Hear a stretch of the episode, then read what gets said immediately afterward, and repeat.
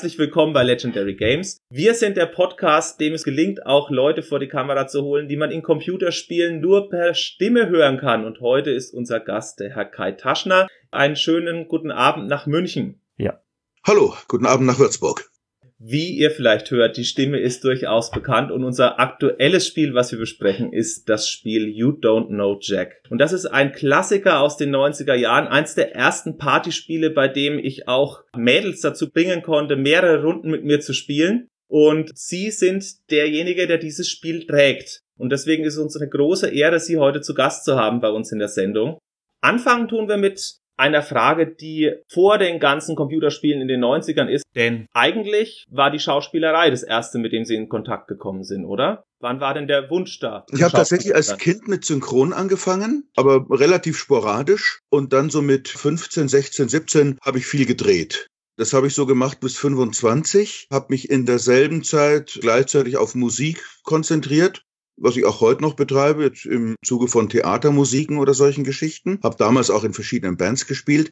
Und mit Theater habe ich angefangen, so mit 27 ungefähr. Anfang 30 wieder zurückgekommen zum reinen Sprechen. Es ging eigentlich als Sprecher los. Wo sind da die Ursprünge? Also wie sind Sie da das erste Mal in Kontakt gekommen?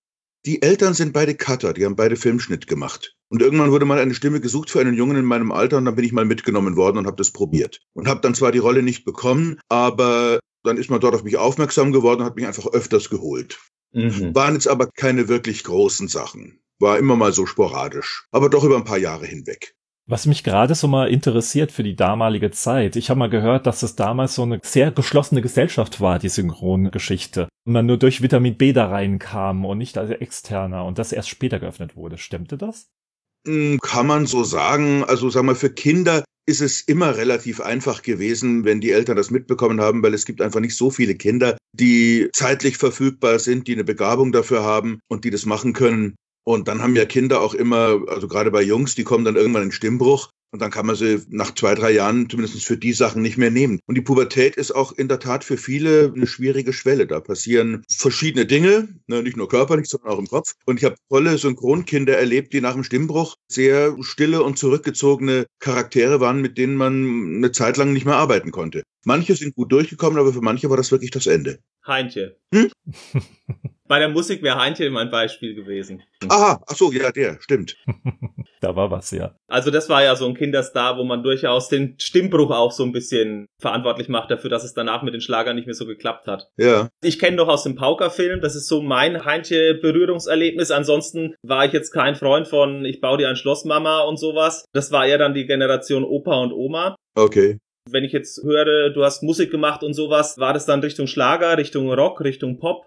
Progressive Rock eigentlich. Und Jazz und bisschen so Avantgarde, Jazz und solche Geschichten. Und das habe ich auch wirklich relativ lange gemacht, diese ganzen Livebands. Die habe ich bis 40 oder so habe ich das gemacht. Ohne dass wir uns jetzt länger kennen, das Interview dauert ja so fünf Minuten, habe ich einfach angenommen, dass es Peter Alexander und Co. nicht ganz trifft musikalisch. eher so die Feindbilder. Heute sehe ich das ein bisschen lockerer. Also ich sehe durchaus, dass der Mann sehr viel konnte und dass das wohl auch ein toller Mensch war. Aber damals wollten wir natürlich mit Schlager, was die Musik der Eltern war, nichts zu tun haben. Mhm. Kann ich absolut nachvollziehen. Ich sehe das auch inzwischen mit so einer gewissen Entfernung und einer gewissen Gelassenheit. Aber Schlager war was, wogegen ich mich zum Beispiel in der Jugend auch abgegrenzt habe. Da bin ich jetzt auch ausgegangen von jemandem, der ans Theater geht und in den 70er Jahren dann seine Teenagerzeit hatte. Denn da ist die vermehrte Menge von Leuten ja eher nicht Richtung dieses klassische Bild der 50er und 60er Jahre als Identifikation gegangen, sondern schon in eine andere Richtung. Ja. Mhm. Sie haben angesprochen, nach der Schauspielerei. Ja, genau, Entschuldigung. Richtig. Wir schaffen das. Äh, du hast angesprochen, dass du nach dem Ausflug in die Schauspielerei, unter anderem habe ich auch gelesen Tatort und sowas, also schon renommierte Sachen auch zur damaligen Zeit und läuft ja bis heute die Endlos-Serie Tatort auf ARD Auftritte waren. Warum ging es zurück zum Synchronsprechen Ende der 80er? Denn wir haben mal in einem anderen Interview gehört, ja ganz so Feuer und Flamme war das nicht von Anfang an, Synchronsprecher zu werden. Das hat mir von Anfang an Spaß gemacht, aber es ist halt nie so richtig in die Gänge gekommen in der ersten Phase. Und dann gab es relativ viel zu drehen, da waren auch wirklich schöne Sachen dabei, habe mich aber, nachdem ich das ja eigentlich nie gelernt habe, immer so ein bisschen unwohl dabei gefühlt. Wusste nie so recht, wie weit meine Fähigkeiten als Schauspieler jetzt reichen und habe es immer so als Taschengeldaufbesserung betrachtet, als bessere, weil Musik eigentlich das war, was ich machen wollte. Hm. Und die Anfragen, die sind dann auch einfach so mit den Jahren zurückgegangen. Also irgendwann gab es genug gelernte Schauspieler in meinem Alter. Die letzte Hauptrolle war, glaube ich, so mit 25, die ich gespielt habe, wo ich aber immer noch einen 18-Jährigen gespielt habe, weil ich immer noch relativ jung aussah und doch schon ein bisschen was an Erfahrung mitgebracht habe. Und kurz danach habe ich mich dann eben auf Musik und dann auf Theater konzentriert. Und so mit Anfang 30 habe ich irgendwie gesehen, mit Drehen, da kommt nicht mehr viel. Und dann ist mir Synchron wieder eingefallen. Theater ist ja nun auch nicht eine Sache, die wirklich viel Geld bringt, sondern eher so vom Idealismus her getragen wird. Aber das war dann so die Zeit, wo ich quasi die mangelnde Ausbildung so ein bisschen auf der Learning by Doing Schiene geholt habe. Mhm. Also etliche Jahre lang dann tatsächlich nur Theater gespielt, die Musik stand dann eine Zeit lang zurück. Und so mit Anfang 30 habe ich mich wieder an Synchron erinnert und dachte mir, das hat mir eigentlich immer viel Spaß gemacht. Mhm.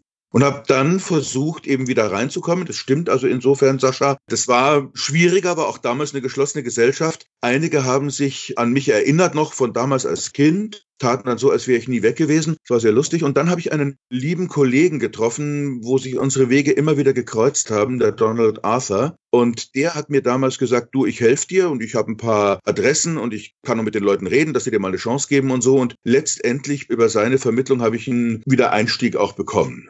Donald Arthur war ja bei den Simpsons der Sprecher für Kent Brockman, diesen News-Sprecher, richtig? Zum Beispiel, oder der Chefkoch in South Park. Richtig, ja. War eine Zeit lang auch mal deutsche Stimme von Sir Peter Ustinov. Ah, okay. Also der Sascha ist ein Cineast. Wir haben uns letzte Woche darüber unterhalten, wie viel DVDs jeder hat. Und ich habe gesagt, naja, ich bin knapp dreistellig und er hat eine hohe vierstellige Zahl. So gesehen ist er auch der Cineast von uns beiden. Das heißt nicht, dass ich gar nichts kenne, aber mit der Tiefe kann ich immer nicht mithalten. Mhm. Es war eine krankhafte Zeit. Ende der 80er Jahre haben ja Computerspiele keine Rolle gespielt. Sie haben die geschlossene Gesellschaft angesprochen. Da ging es um Serien, da ging es vielleicht mal um eine kleine Sprechrolle bei Filmen. Wann kamen denn Computerspiele dazu als Option? Hui, gute Frage. Wann fingen die an? Also am Anfang waren es halt wirklich viele PC-Spiele noch, später dann so ein bisschen Konsolenspiele. Ich schätze mal, dürfte in den 80ern gewesen sein, ne? Also ja, also die das war schon eine der früheren, größeren Sachen. Ich weiß gar nicht, ich glaube, ich habe davor sogar in der allerersten Fassung von StarCraft noch mitgespielt, was ja dann jetzt auch vor ein paar Jahren dann wieder weiterging. Witzigerweise also auch über Leute, die damals Fans waren und die das gespielt haben. Und als dann StarCraft neu aufgelegt werden sollte, haben die sich eigentlich für mich stark gemacht. Also war wahrscheinlich You Don't Know Jack tatsächlich das erste Projekt, denn StarCraft ist 98 und You Don't Know Jack ist 95 in Amerika, hatte damals niedrige Rechneranforderungen wie 33 Megahertz und sowas. Es gab schon so Spiele, also es gab so Flugsimulationen. Es war definitiv eines der ersten, sagen wir mal, menschlichen und künstlerischen Spiele. Davor mhm. waren das wirklich so Flugsimulationen, wo man einfach so verschiedene Generics irgendwie runtergebetet hat. Tango rot auf West links, Tango rot auf West rechts, Tango blau auf West und so weiter. Also es war Abwechslungsreicher Job. Ja. Sie tragen ja dieses Spiel You Don't Know Jack. Wie kam es denn dazu, dass Sie das angeboten bekommen haben? Ich bin mhm. eigentlich also erst ab der Nummer zwei eingestiegen. Es gab ein Casting, ganz normal. Und für das erste Spiel gab es dann immer eine Abstimmung, wer wurde favorisiert. Dann waren Axel Malzacher und ich in der Endrunde. Und Axel Malzacher hat damit einer Stimme Vorsprung gewonnen. Und so ist er der erste Jack geworden. Und jetzt ist das aber eine wahnsinnig zeitaufwendige Angelegenheit gewesen. Also wir haben etwa, ich kann es jetzt nur beim Spiel Nummer zwei beurteilen, aber es dürfte bei der ersten Folge nicht anders gewesen sein. Wir haben ungefähr über ein halbes Jahr aufgenommen. Also wir hatten, glaube ich, wenn ich mich recht erinnere, 14 Gigabyte Sprache Mono ungeschnitten, was wirklich eine ganze Menge ist. Das ist weit über 30 Stunden Material, wenn man das so hochrechnet. Das ist ja Wahnsinn. Ja, ja, das war richtig viel. Und beim zweiten irgendwie hat sich das mit Axel nicht mehr ergeben und dann haben sie es mir angeboten. Wir haben also auch dann toll zusammengearbeitet und sind bis zum heutigen Tage in Kontakt, arbeiten auch teilweise immer noch zusammen. Mhm. Der Showmaster oder der Quizmaster trägt stark zum Wiederspielen bei. Hatten Sie Vorgaben, wie der gesprochen werden muss? Naja, wir haben das zusammen erarbeitet. Also ist natürlich toll, ist natürlich ein gefundenes Fressen, weil man kann wirklich eine ganze Gestalt erschaffen und charakterisieren, wirklich nur auf der Basis von Ton und Sprache. Und natürlich haben wir auch so ein bisschen an der Psychologie gearbeitet. Das ist auch vielleicht so der größte Unterschied zwischen Teil 1 und den folgenden Teilen. Also wir haben ihm wirklich noch ein paar so kleine psychologische Mankos mit auf den Weg gegeben. Also einfach so ein übersteigertes Selbstwertgefühl und einfach mal auch so ein paar Dinge, wo man merkt, so ganz ohne Kratzer ist der Lack bei dem nicht. Das hat auch viel Spaß gemacht. Also wir haben uns da auch wirklich Zeit genommen und haben auch nicht aufgehört, bis wir irgendwie mit allen Ergebnissen hundertprozentig zufrieden waren. Das muss ja ein enormes Budget dann gehabt haben für so ein Projekt damals. Also das darf man, denke ich mal, gar nicht unterschätzen. Ja, ja, das sind Gelder den träumt man heute nur. Die werden heute irgendwie so nicht mehr gezahlt. Das Spiel hat ja in Amerika 21 Versionen. Bei uns gibt's vier Teile von You Don't Know Jack. Zwei bis vier ist dann auch mit dir als Hauptsprecher. Haben die Verkaufszahlen nicht gestimmt? War das denen zu teuer? Wie war der Kontakt zu Jellyvision? Die machen ja mit Jackbox Games heutzutage noch immer weiter mit der Reihe. Ich habe mal bei Wikipedia geschaut, Stand 2020 sind da 21 Nennungen von amerikanischen Versionen mit Promis, mit Sport, mit bestimmten Dekaden, die sie als Schwerpunkt haben. Wie war das denn da in Deutschland? Wie waren die Rückmeldungen nach Teil 2, 3, 4?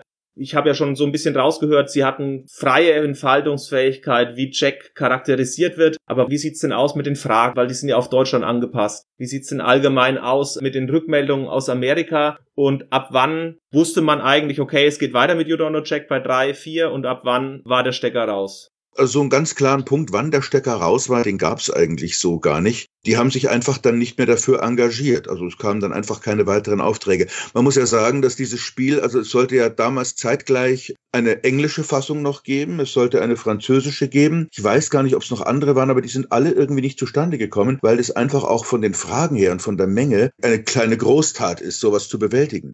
Und die Deutschen sind tatsächlich die einzigen, die das Ding wirklich bewältigt haben. Und man muss sich vergegenwärtigen, dass das hauptsächlich zwei Leute waren. Damals die beiden Leute von Koda, der Johannes Deni und der Johannes Schneck, die wirklich praktisch im Alleingang diese ganzen Fragen geschrieben haben.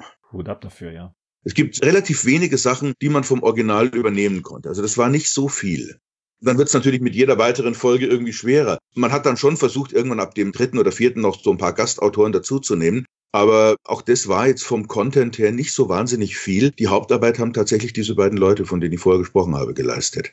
Und ja, weiß ich gar nicht. Also warum es dann letztendlich nicht weiterging. Es taucht immer wieder mal so kurzzeitig auf. Es könnte mal wieder was kommen in der Richtung. Gibt gelegentlich auch Leute, die selber sagen, hey, wir würden gerne ein privates Add-on irgendwie machen. Lässt sich das irgendwie bewerkstelligen? Ich verweise dann immer auf die beiden Leute von Coda, wo ich dann irgendwie sage, setzt euch mit denen auseinander. Ich bin nur der Sprecher und ohne die beiden mache ich gar nichts.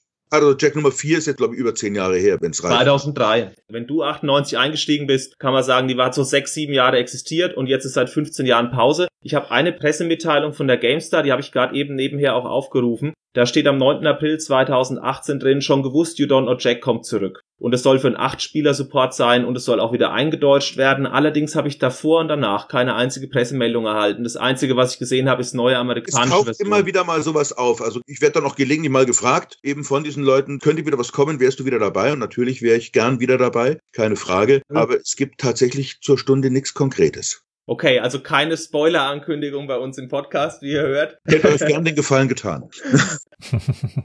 Die amerikanischen Fragen, die sind erstens durch den Moderator etwas biederer vorgetragen und die Eindeutschung merkt man natürlich auch schon, ohne sich mit You Don't Know Jack näher zu beschäftigen, jetzt in der Recherche, wenn es um Stichwörter geht wie Dieter Bohlen und Veronika Feldbusch, heutige Veronika Poth oder Goethe und Schiller, wo wahrscheinlich 99 von 100 Amerikanern sagen, welcher Schauspieler, da merkt man schon, dass da viel Arbeit reingeflossen ist. Meine Frage wäre gewesen, und die ist so ein bisschen beantwortet worden, Kontakt zu den Autoren war ja da, aber selbst Einfluss genommen auf irgendwelche Quizfragen oder eigene Ideen eingebracht innerhalb der Postproduktion. Sind da irgendwelche Erinnerungen da in die Richtung? Also ein, zwei Fragen durfte ich selber schreiben. Ich glaube, es waren dann fünf und zwei sind genommen worden.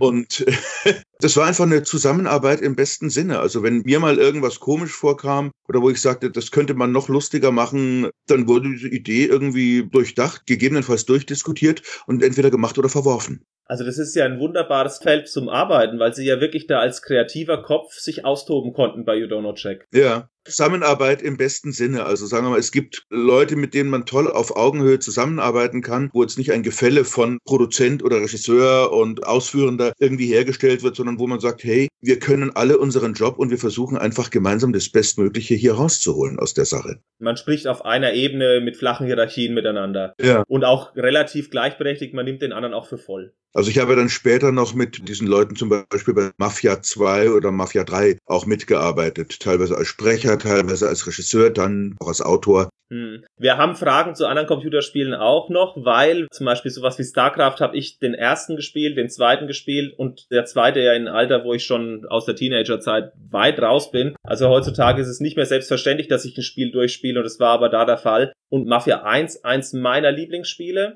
und Mafia 2 ein sehr starker Teil. Und Mafia 3 bin ich bisher nicht dazu gekommen, hat ja auch gemischte Kritiken, nicht unbedingt wegen der Geschichte und dem Handlungsverlauf, sondern eher wegen Gameplay. Aber dadurch, dass du in der Computerspielbranche ja regelmäßig Stimmen verleihst und auch in größerem Umfang als bei dem ein oder anderen Filmprojekt, wo mal der Steward gesprochen wird oder der Nachbar ohne Name, da sind es ja durchaus auch Hauptrollen. Gerade auch wenn man den Namen Jack im Gedächtnis hat, dann ist ja mit Borderlands auch noch jemand am Start gewesen. Handsome Jack. Ja. Richtig.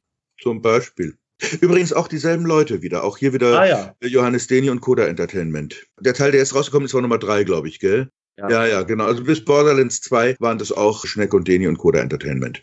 Ah ja, cool. Also es gibt ja eigentlich schon vier, weil Pre-Sequel war ja auch noch, aber der Jack existiert seit Teil 2 und das ist ja einer der Charaktere, die auch zu dem Erfolg beitragen von dem Spiel. Nicht nur hier in Deutschland, aber auch, weil er so charismatisch angelegt wurde und auch charismatisch wiedergegeben wird. Ja, danke schön. Ja. Ganz nebenbei großer Lob. Ich finde die deutsche Fassung weitaus besser von Jack als die amerikanische. Tut mir leid, dass ich es jetzt so sagen muss in die Richtung USA, aber es macht einfach Spaß, diese Mischung aus diabolischem und ernstem und wieder witzigen rauszuhören. Das finde ich macht einen Kai Taschner wirklich gut. Ja, Dankeschön. Gerne. Ich habe Borderlands nicht gespielt. Borderlands kann ich nichts zu sagen. Ich habe aber den Charakter Handsome Jack kennengelernt in Tales from the Borderlands. Das ist ein Adventure. Gab es da mal Überlegungen, das einzudeutschen, einzusynchronisieren? Waren da Anfragen vorhanden? Weil es gibt nur englischen Ton. Deswegen also ich, ich wundere mich auch ein bisschen drüber. Ich habe gehört, dass es das gibt, aber bisher, nee, keine Anfrage. Ich weiß auch nicht warum, keine Ahnung. Man ist dann letztendlich auch immer als Sprecher nicht unbedingt der Erste, der sowas erfährt. Ja, wie viel Vorlauf haben Sie denn da vor so ein Spiel? Wenn ich jetzt sage, okay, You Don't Know Jack ist ein Titel, der ist rein sprachbasiert, der ist erst fertig, wenn das dann auch soweit ist mit den Autoren und mit Ihnen. Ja. Aber wenn ich jetzt sowas hernehme wie, du sprichst Jim Raynor ein bei StarCraft als kleines Bildchen 1998, wann erfährt man, dass man da Textzeilen hat und einen der Hauptcharaktere von der Handlung spricht? Also wie gesagt, bei der Wiederaufnahme von StarCraft, da gab es tatsächlich ein Casting davor. Und als ich das für mich entschieden hatte, ging das eigentlich innerhalb von ein paar Wochen. Ah ja, also relativ kurze Aufnahmezeiten eigentlich, verglichen jetzt mit dem You Don't Know Jack Projekt. Ja, ja, das sind dann schon mal so zwei, drei Tage oder Sessions, die an zwei, drei Tagen irgendwie stattfinden. Auch längere Sessions, auch fünf, sechs Stunden oder so. Aber das ist es dann im Prinzip. Aber Jack hm. ist allein von der Menge her eigentlich mit nichts zu vergleichen. Hm. Ist auch eins der aufwendigsten Projekte wahrscheinlich im Computerspielbereich, was in den ganzen Jahren gemacht wurde, oder? Für mich auf jeden Fall. Sonst ist es ja relativ einfach gehalten. Also es funktioniert ja nur letztendlich über die Stimme und den Charakter. Die Grafik ist total einfach. Das Grandiose an einem Spiel, das was du auch vorher gesagt hast, mit den Leuten, die das alle spielen können, da kann wirklich der Elfjährige mit seiner 80-jährigen Großmutter sich davor setzen und der punktet halt bei Populärwissen und was weiß ich, Fragen, die mit Berlin Tag und Nacht zu tun haben. Und die Oma, die kommt halt dann ins Spiel, wenn es um Homer und die Odyssee geht. Na, da weiß dann die Bescheid. Hast du selbst gespielt? Regelmäßiger oder? Gespielt, ja. Ich habe früher mal so ein paar Konsolenspiele gemacht, also so irgendwie Sega Mega Drive und Super Nintendo und bin aber eigentlich so nach der 16-Bit-Ära aus. Die erste PlayStation, die habe ich noch. Die gibt's ja auch ein You Don't Know Jack. Aber ich habe tatsächlich keine Computer. Ich bin auf Macintosh. Das ist jetzt eh nicht so die allererste Adresse, wenn man jetzt wirklich spielen will. Ich habe dann irgendwann tatsächlich auch gemerkt, dass ich keine Zeit mehr für sowas habe. Mhm. Es hat plötzlich aufgehört. Ja. Bei uns ist auch das Hobby Podcasten, so dass das Spielen eigentlich so im Hintergrund ist. Wir spielen mal wieder was Altes, um uns zu erinnern. Beziehungsweise, wenn wir uns sehen, spielen wir tendenziell eher was Altes als was Neues. Das weiß ich bei Freunden. Und neue Titel kommt man gar nicht so dazu, weil der Alltag ist mit Beruf und mit sonstigen Sachen so voll, dass diese Spiele, die als Games as a Service konzipiert sind, also sprich fortlaufen, du musst eigentlich jeden Tag oder jede Woche mitspielen, den Berufstätigen nicht unbedingt entgegenkommen. Ja, ja, das ist eine aufwendige Angelegenheit. Ja, das merkt also, man auch. Sachen, mit denen ich mich tatsächlich auch inzwischen gar nicht mehr so auskenne. Also diese ganzen Online-Sachen und dann diese In-App-Käufe und also was es da alles gibt irgendwie, das ist, glaube ich, eine Welt für sich und da muss man auch wirklich schwer einstellen. Aber das ist, sind so verschiedene Universen, wo ich gelegentlich mal Zaungast bin. Ich war jetzt vor einem Jahr mal Gast auf der Animuk, eine Anime-Fanmesse, die in München war, weil ich vor Jahren mal in irgendwelchen japanischen Manga-Serien mitgesprochen habe, wo ich mich teilweise auch gar nicht mehr so richtig dran erinnere es ist halt immer eine sehr komprimierte Arbeit. Man geht irgendwo hin, man macht es, macht es möglichst gut. In dem Moment, wo man es gemacht hat, ist man eigentlich schon wieder weg und man merkt sich viele von diesen Dingen einfach auch nicht lange. Und irgendwann mhm. später wird man dann von Leuten darauf angesprochen und kann sich teilweise nicht mehr erinnern dran. Das, weil das hat einen so großen Raum in meinem Leben eingenommen, sowas vergisst man auch nicht. Und es war wirklich auch eine ausgesprochen beglückende Arbeit. kriegt man oft mal gesagt, man spricht so eine Stimme ein, man wird dann gecastet und dann heißt so, nee, nee, nee, der Charakter klingt aber in echt ganz anders. Weil wenn man über DVD oder Blu-ray sich eine Stimme anhört, dann klingen ja Hauptdarsteller manchmal ganz anders und manche Leute versuchen aber trotzdem auch so ein bisschen den Tonfall, den Sprachklang so hinzukriegen, ähnlich wie der Hauptdarsteller. Und andere haben ja eine sehr andere Stimme als dann der Sprecher im Original. Wie sind denn da die Vorgaben grundsätzlich bei Computerspielen? Sagt man dann, nee, die Stimme muss tiefer sein? Oder sind die Vorgaben enger als bei Hollywood oder enger als bei TV-Produktionen oder sind die eher loser? Ich glaube, das ist von Produktion zu Produktion verschieden. Okay. Also es gibt schon Produktionen, jetzt gerade im Synchronbereich, die einfach Wert darauf legen, dass man so nah wie möglich ans Original rankommt. Mhm. Und dann gibt es andere, die irgendwie sagen, Stimme und Tonhöhe ist jetzt weniger wichtig, als zum Beispiel den Charakter gut zu treffen und den Charakter gut im Deutschen rüberzubringen. Seit einigen Jahren schreibe ich Synchronbücher und mache Synchronregie und sage mal, Stimmähnlichkeit ist jetzt für mich zum Beispiel gar nicht so ganz oben auf der Prioritätenliste. Okay. Wenn du Dialogregie führst, bist du eher so der Originalgetreue oder, wie soll ich sagen, der Rainer Brandt-Typ, der sagt, okay, die Hauptsache die deutsche Geschichte stimmt und wir kriegen es gut rüber für den deutschen Markt. Also Rainer Brandt ist natürlich ein extremes Beispiel. Ich weiß ja. grundsätzlich sagen, man kann meiner Meinung nach durch Synchron jetzt einen Film nicht unbedingt besser machen. Also es sei denn, man nimmt sich wirklich so Freiheiten wie Rainer Brandt raus, aber das geht heute gar nicht mehr. Eigentlich ist es tatsächlich nicht mehr machbar, weil man wird viel stärker kontrolliert. Es gibt eine viel straffere Redaktion, es gibt Supervisoren, es gibt also irgendwie ganz viele Leute, die schon dafür sorgen, dass das Ganze irgendwie auf Linie bleibt. Die Frage ist dann immer, wie weit geht man vom Original weg? Und wenn man jetzt irgendwie sagt, man kann jetzt am Original bleiben, aber es würde sich im Deutschen besser vermitteln oder es wäre besser verständlich von der Situation her, wenn man vom Original weggeht, dann finde ich das zum Beispiel durchaus legitim. Hm. Gut, der Sinn muss erhalten bleiben von der Handlung, so dass es eben auch verständlich ist. Aber es gibt ja auch Ausdrucksweisen wie It's raining cats and dogs und da würde man mit Katzen und Hunden zum Beispiel nicht weit kommen bei der Übersetzung, ja. Dann muss man das entsprechend auch anpassen. Es schüttet wie aus Eimern oder so. Lippensynchronität ist wahrscheinlich manchmal auch da, was das angeht, eine Schwierigkeit. Ja, ja, sicher. Mhm. Wie sieht es aus bei Lippensynchronität, wenn ich Computerspiele habe? Die Charaktere können ja jederzeit den Mund anders öffnen, wie ich möchte. Gibt es da inzwischen technische Möglichkeiten, wo man sagt, wir haben da einen Text, die bewegen sich dann auch entsprechend? Weil bei einem Schauspieler kann ich nicht sagen, also im Deutschen musst du die Lippen aber anders bewegen. Da muss man es ja dann auch wirklich einsprechen. Ist es dann bei digitalen Gütern einfacher? eigentlich tatsächlich relativ konventionell synchronisiert. Es gibt da mehrere Faktoren, die irgendwie wichtig sind. Also zum einen ist zum Beispiel, weiß ich jetzt aber auch nur, weil ich eben jetzt für Sachen wie Mafia geschrieben habe, wo immer die erste Frage ist, sollen wir es so lang machen wie das Original und sehen aber, dass zum Beispiel das Bild ein bisschen hinterherhängt oder kürzer ist. Und dann gibt es immer die Frage, was macht die Engine, die das steuert? Es gibt also wirklich Engines, wenn man sagt, ich mache das jetzt so, dass es im Bild gut aussieht, bin aber eine Silbe über dem Text. Engine sich an den Originaltext hält, macht die zu. Das heißt, die kappt uns einfach die letzte Silbe. Und das sind eigentlich einfache Fragen, die aber oft dann gar nicht so einfach zu beantworten sind. Mhm. Da sitzen dann die Techniker irgendwo auf diesem Planeten, gerne mal in Russland oder so, und dann muss man versuchen, da irgendwie einen Kontakt hinzukriegen und dann da zu dieser Thematik eine klare Antwort zu kriegen. Und das ist manchmal gar nicht so einfach. Im mhm. Prinzip wird es synchronisiert und dann gibt es schon Fälle, wo man irgendwie sagt, es ist kein Problem, wenn das nicht gut aussieht, das wird nachanimiert. Geht dann nachher nochmal jemand dran und sagt, okay, wenn diese Silbe hinten nicht gut aussieht, sorgen wir dafür, dass der Mund sich anders bewegt. Okay. Jetzt nochmal zurück zu You Don't Know Jack. Verkaufszahlen oder sowas sind nicht bekannt, oder? Nee. Wie waren das bei Schauspielern, bei Synchronsprechern in Deutschland? Hat man da eher gesagt, ach, naja, das Computerspielprojekt, da wird sowieso nie ein Auftrag nachkommen. Ist man dafür eher belächelt worden, wenn man so eine Arbeit gemacht hat, anstatt fürs ambitioniert anerkannte Fernsehen zu arbeiten? Wie war das denn in den 90er Jahren? Hat man gesagt, naja, also ey, damit gebe ich mich nicht ab? Oder wie war der Eindruck von Kollegen? Ist man da mal aufgezogen worden, vielleicht sogar belächelt worden oder das so? Ich auch von Anfang an eigentlich über dieselben Kanäle wie Synchron. Also wir mhm. haben einfach geschaut, wo sind die Leute, die einer Figur auf Deutsch Leben einhauchen können. Und da hat man sich natürlich hauptsächlich auf die Leute gestürzt, die synchron machen. Und es sind Sprecher, die leben davon und die machen eben auch Computerspiele, synchron, die machen Werbung zum Beispiel. Dann, was inzwischen ein relativ großes Arbeitsfeld ist jetzt zum Beispiel noch Dokumentationen, also sprich Kommentar und Voice-Over. Und das sind mhm. eigentlich alles dieselben Leute. Mhm. Es sind auch alles mit kleinen Unterschieden eigentlich so weitgehend dieselben Voraussetzungen, die man erfüllen muss. Mhm. Ja, ist interessant, weil ich habe mir nämlich die Frage gestellt, wenn so ein neu etabliertes Medium kommt und natürlich ist You Don't Know Jack eine teure Computerspielproduktion zur damaligen Zeit, aber verglichen mit einem Blockbuster aus Hollywood, da gibt's ja dann doch schon nochmal eine andere Liga, was Salär angeht. Also ganz am Anfang, als ich noch ein Kind war, da war Synchron irgendwie so eine Sache, wo ernsthafte Schauspieler, sei es Theater oder Film, das so ein bisschen milde belächelt und runtergedipft haben bis sie dann irgendwie mal gemerkt haben, dass das auch eine sehr harte Arbeit ist, viel Können, viel Professionalität erfordert und wenn man es dann wirklich viel betreibt, auch letztendlich eine relativ lukrative Angelegenheit sein konnte damals.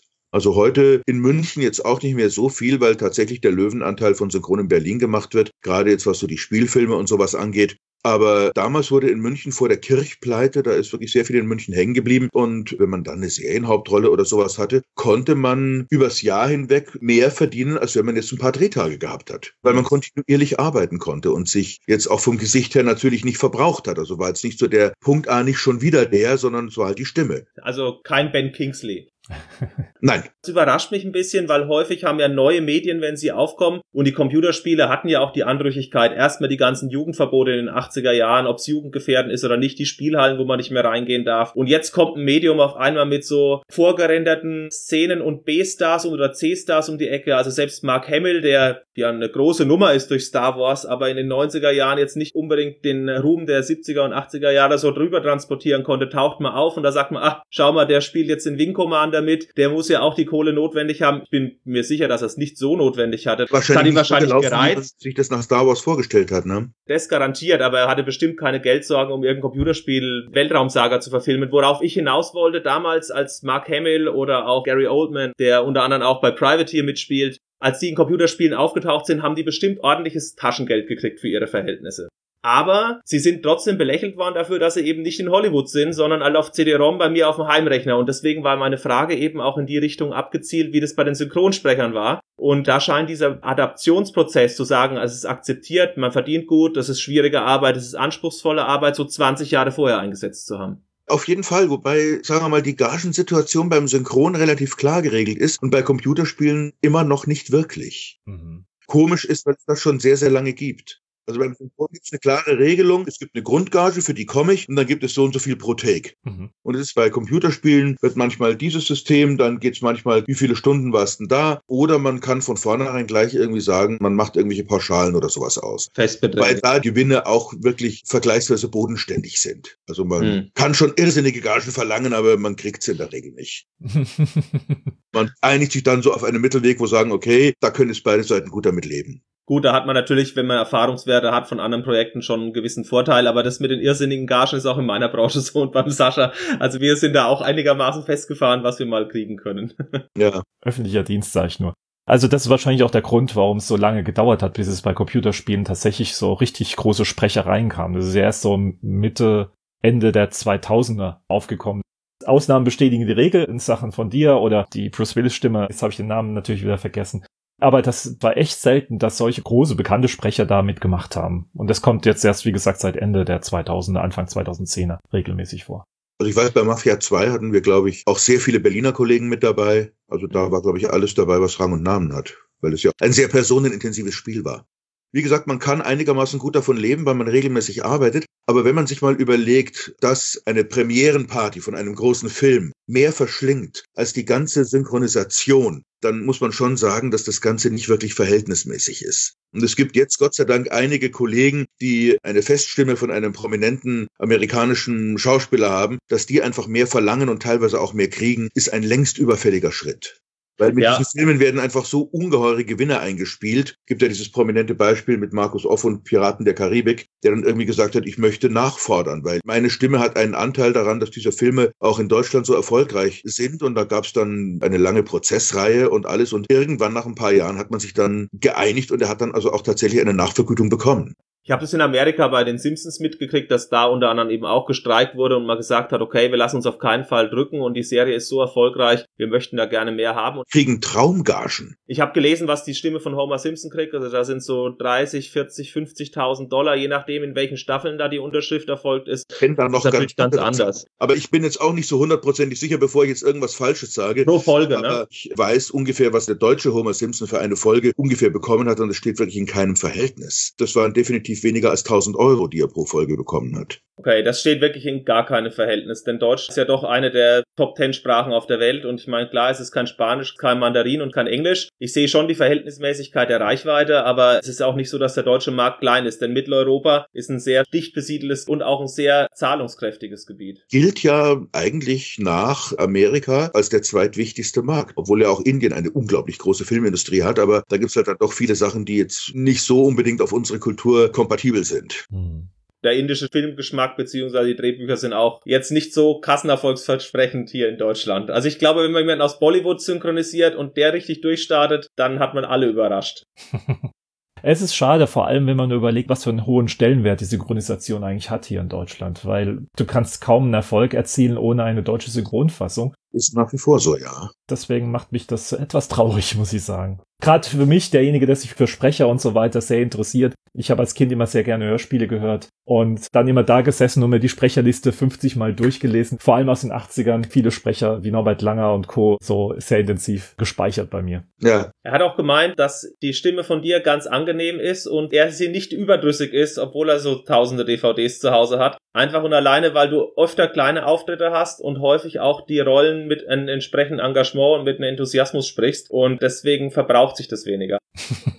Sie ist natürlich speziell, diese Stimme, das kriege ich auch immer wieder zu hören. Das ist auf der einen Seite zwar schön und freut mich und ehrt mich, auf der anderen Seite schränkt es natürlich auch die Einsetzbarkeit ein. Ne? Es gibt also Leute, die deutlich unauffälligere Stimmen haben, die kann man tatsächlich öfter und leichter nehmen als mich. Hm. Aber Gott, was soll ich damit hadern? Ich kann es nicht ändern. Es gibt mit Rick aus Rick and Morty ja den Charakter, der jetzt auch popkulturell die 2010er, zumindest die zweite Hälfte, junge Leute begeistert. Also das ist bei den Leuten so um 18, 20 die Sendung, die vielleicht früher in den 90ern für mich die Simpsons war. Ja, ja, das ist auch eine Sache, auf die ich momentan relativ häufig angesprochen werde. Mhm. Und es ist unglaublich anstrengend. Das glaube ich. Rick ist wirklich das Anstrengendste, was ich je gemacht habe. Da kämpfe ich bei jedem Take um mein Leben. Inklusive Rülpser habe ich auch gehört. Ja, ja. Ja, ja. Kompliment. Ist die Schwierigkeit das Schnellsprechen oder ist es tatsächlich die Stimme zu verfremden? Die verfremde ich insofern gar nicht, weil der ist einfach immer auf einem sehr hohen Level. Der ist eigentlich nur am Schreien. Der ist eigentlich immer so im oberen Bereich und dann klingt die einfach so, aber er spricht schnell und er spricht auch ganz schnell viele böse, schwierige Worte. Also das stimmt. Dimensionsportale oder äh, weiß, was weiß ich. Und wenn dann die Rülpse noch dazukommen, dann ist der Tag völlig zu Ende. Bei You Don't Know Jack, der Moderator spricht auch tendenziell schnell. Wie schnell könnten Sie sich denn auf so eine Stimme einstellen, wenn ich jetzt sage, Rick ist da, You Don't Know Jack ist da, Dr. Frink ist da? Wie lange brauchen Sie da für das Umstellen stimmlich, gedanklich? Da brauche ich tatsächlich ein bisschen. Also es ist stimmlich und gedanklich und da muss ich reinkommen. Hm. Also jetzt irgendwie so die Nummer, was, du bist der, mach doch mal, die funktioniert bei mir überhaupt nicht. Harald Schmidt hat es als Comedian oder als Showmaster immer geschildert, wenn er beim Bäcker steht und er dreht sich um und dann erwartet irgendjemand einen Witz oder einen satirischen Kommentar und hat gemeint, so funktioniert's halt auch nicht. Das ist halt dann situativ oder eben in der Rolle in der Sendung. Mhm. Wie sieht's denn mit Schweigepflichten aus? Ich meine, man sieht ja dadurch, dass man synchronisiert, auch Teile des Programms, Teile des Films ist ein großes Thema momentan, wird auch immer schlimmer. Ich sage bewusst schlimmer, weil es einfach teilweise auch an der Freude irgendwie nagt. Also dass auch die Arbeitsbedingungen teilweise immer schwieriger werden. Also im Synchron gibt's jetzt wirklich so Fälle, wo man das Bild nicht mehr sieht oder nur noch verschwommen, wo man nur noch den Mund sieht, auf dem man sprechen muss. Und wo ich dann irgendwie sage, ganz ehrlich, ich verstehe das, die Dinger sollen nicht kopiert werden, die sollen nicht zu früh im Netz landen, aber das sind Dinge, die werden von Kaufleuten etabliert, die keine Ahnung haben, wie ein Sprecher oder wie ein Schauspieler funktioniert. Weil ein und derselbe Satz klingt völlig anders. Wenn ich vom Bild her sehe, ist der Mann in der Besenkammer, ist er im Kölner Dom. Ich sage immer, ich spreche sogar einen Kristalllüster, der im Raum hängt, spreche ich mit. Sogar das macht die Atmosphäre anders. Gestik und Mimik beeinflusst ja auch, wie man spricht. All diese Dinge. Also das mit dem Mund, das ist schon sehr krass. Das wusste ich beispielsweise jetzt überhaupt nicht. Ich auch nicht. Aber wie war denn die Geheimhaltung vor 20 Jahren im Vergleich zu heute? Was kam denn da alles obendrauf dazu? Vor 20 Jahren gab es keine Geheimhaltung. Heute ist es so, auch wenn der Trailer schon im Netz steht, dass man nicht sagen darf, dass man in diesem Film gesprochen hat. Auch okay. wenn weiß, dass der in zwei Wochen kommt, darf man es nicht sagen. Heute darf man, glaube ich, nicht mal Dinge sagen, die während der Produktion passiert sind, wenn der Film schon längst läuft. Hm. Wenn dann, wie soll ich sagen, der Film seinen Gewinn eingespielt hat und die Verwertung weitgehend abgeschlossen ist, dann ist man, glaube ich, nicht mehr so dahinterher. Wobei ich jetzt auch ehrlich gesagt noch keinen Kollegen kenne, der wirklich wegen einer Indiskretion verklagt worden wäre oder sowas. Hm. Wie sieht es bei Computerspielen aus? Ist es da auch so krass mit den Geheimhaltungen oder ist da Hollywood ein Schritt voraus mit den Daumenschrauben? Ich habe ein Star Wars äh, Spiel mitgemacht, wo ja auch gut Disney natürlich mit dahinter steckt und Disney ist natürlich einer der Erfinder der Geheimhaltung. Mhm. Da war es natürlich ähnlich. Also ja, man unterschreibt es dann, verpflichtet sich, dass man ungeheure Summen, die kein Mensch aufbringen kann, irgendwie zahlen muss, wenn man sich da irgendwie verplappert. Aber gut, letztendlich weiß man das. Krass gesagt, man konnte vor 20 Jahren spoilern, dass Leonardo DiCaprio bei Titanic ertrinkt und heutzutage darf man nicht mal sagen, dass er mitspielt. Naja, ein Spoiler übers Netz verbreitet sich halt heute auch wesentlich schneller als vor Klar. 20, 30 Jahren. Das ist natürlich alles dem Internet geschuldet, dass auch einfach ein Film irgendwo abgegriffen werden kann im Kopierwerk und sofort hochgeladen werden kann. Gut, damals hieß es Kopierwerk, heute glaube ich, werden Filme gar nicht mehr auf Film kopiert, aber mir hat das mal einer gesagt, ab dem Moment, wo ein Film in die Vervielfältigung geht und irgendwo ein Komponentsignal oder irgendwas ausgegeben wird, kann das jemand abgreifen. Oder es gibt Fälle, wo man hinfliegen muss und sich den Film in einem Tresor in London anschauen muss und sich dann überlegen kann, ob man den übernimmt oder nicht als Regisseur. Mhm. Das sind dann einfach auch sehr große Projekte, Blockbuster, die natürlich auch ein gewisses Renommee mit sich bringen, aber wo man so unter Koratell steht, wo man einen Supervisor und so viele Leute irgendwie nebenüber, hinter, vor und unter sich hat, dass man sich wirklich überlegen muss, ob einem dann die Arbeit noch Spaß macht. Mhm. Ich persönlich mache dann lieber weniger wichtige Filme und habe dafür ein bisschen mehr Freiheiten. Verständlicherweise, ich meine, man muss sich den Spaß an der Arbeit auch erhalten. Sie machen es jetzt sehr lange schon. Gibt es irgendeine Rolle, die Sie rückblickend im Computerspielbereich und auch im Filmbereich sehr gerne gesprochen haben? Also irgendein Projekt, was Ihnen sehr gut in Erinnerung geblieben ist? Also Jack ist definitiv ganz vorne mit dabei. Filme, Gott, da müsste ich jetzt überlegen. Natürlich gerne den Killer aus Scream. Die Killerstimme habe ich sehr gerne gemacht.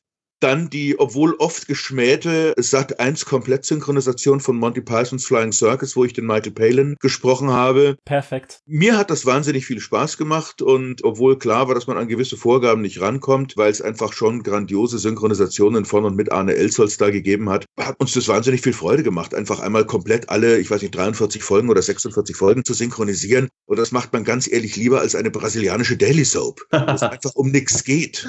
Also man kann sich da nochmal überlegen, wie bringe ich meine Zeit am liebsten rum. Doch das war eine schöne und kreative Arbeit und wir haben ein paar Dinge haben wir gemacht, wo ich sehr schade finde, dass die nie wieder gezeigt oder gesendet wurden und auch nirgendwo im Netz stehen. Sicherlich sind uns auch ein paar Peinlichkeiten passiert. das wäre nämlich die Frage gewesen, was waren denn so die schwierigsten Projekte, an denen Sie gearbeitet haben? Also Rick und Morty gehört da auf jeden Fall dazu. Das ist einfach physisch wahnsinnig anstrengend. Sonst, hm, weiß ich gar nicht. Er verdrängt auch immer viel.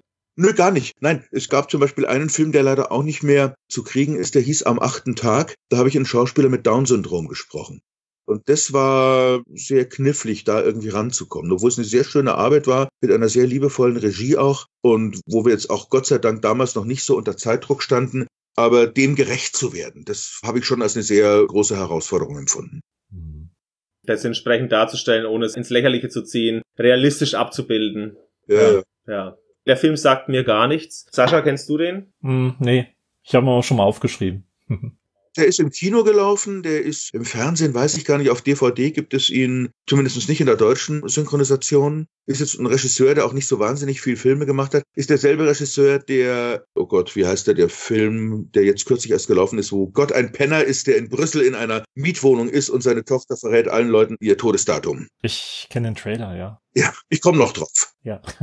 Das brandneue Testament hieß er. Ist ein Regisseur, der immer sehr außergewöhnliche Filme macht. Okay.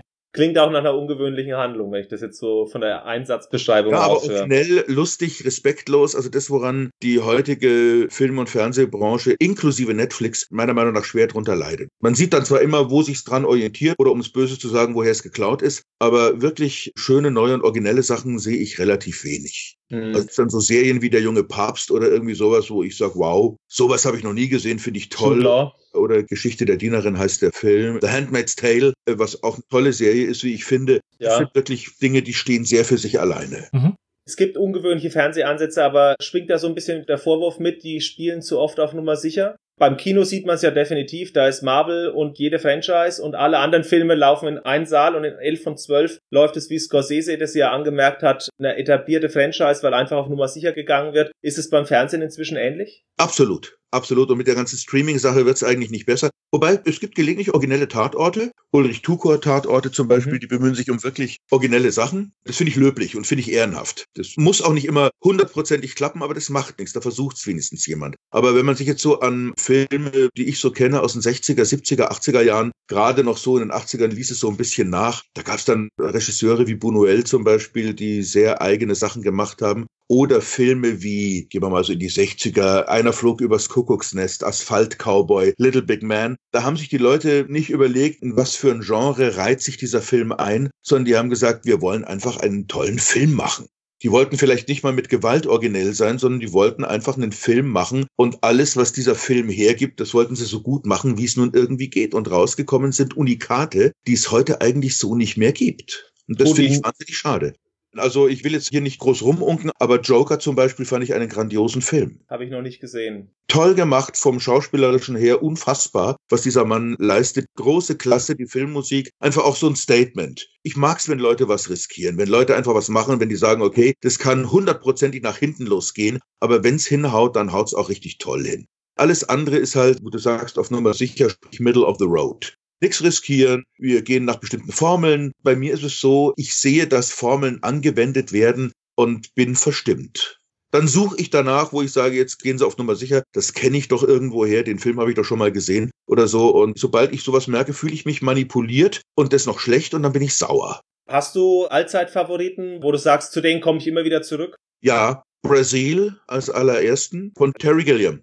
Stadt der verlorenen Kinder von Genet, von dem ich eigentlich auch alle Filme mag, inklusive Mathilde und Amelie, also eigentlich alles, was der gemacht hat. Und Funny Bones ist von Peter Chelsom, ist auch nicht so bekannt, auch ein toller Filmemacher, der viel zu wenig macht und das ist auch einfach ein Film, der einen jede Sekunde aufs Glatteis führt. Immer wenn man denkt, jetzt weiß man, wo es lang geht, passiert irgendwas, wo man merkt, nee, doch nicht. Aber es gibt noch wesentlich mehr. Es gibt sicherlich, also Little Big Man gehört auch dazu zum mhm. Beispiel.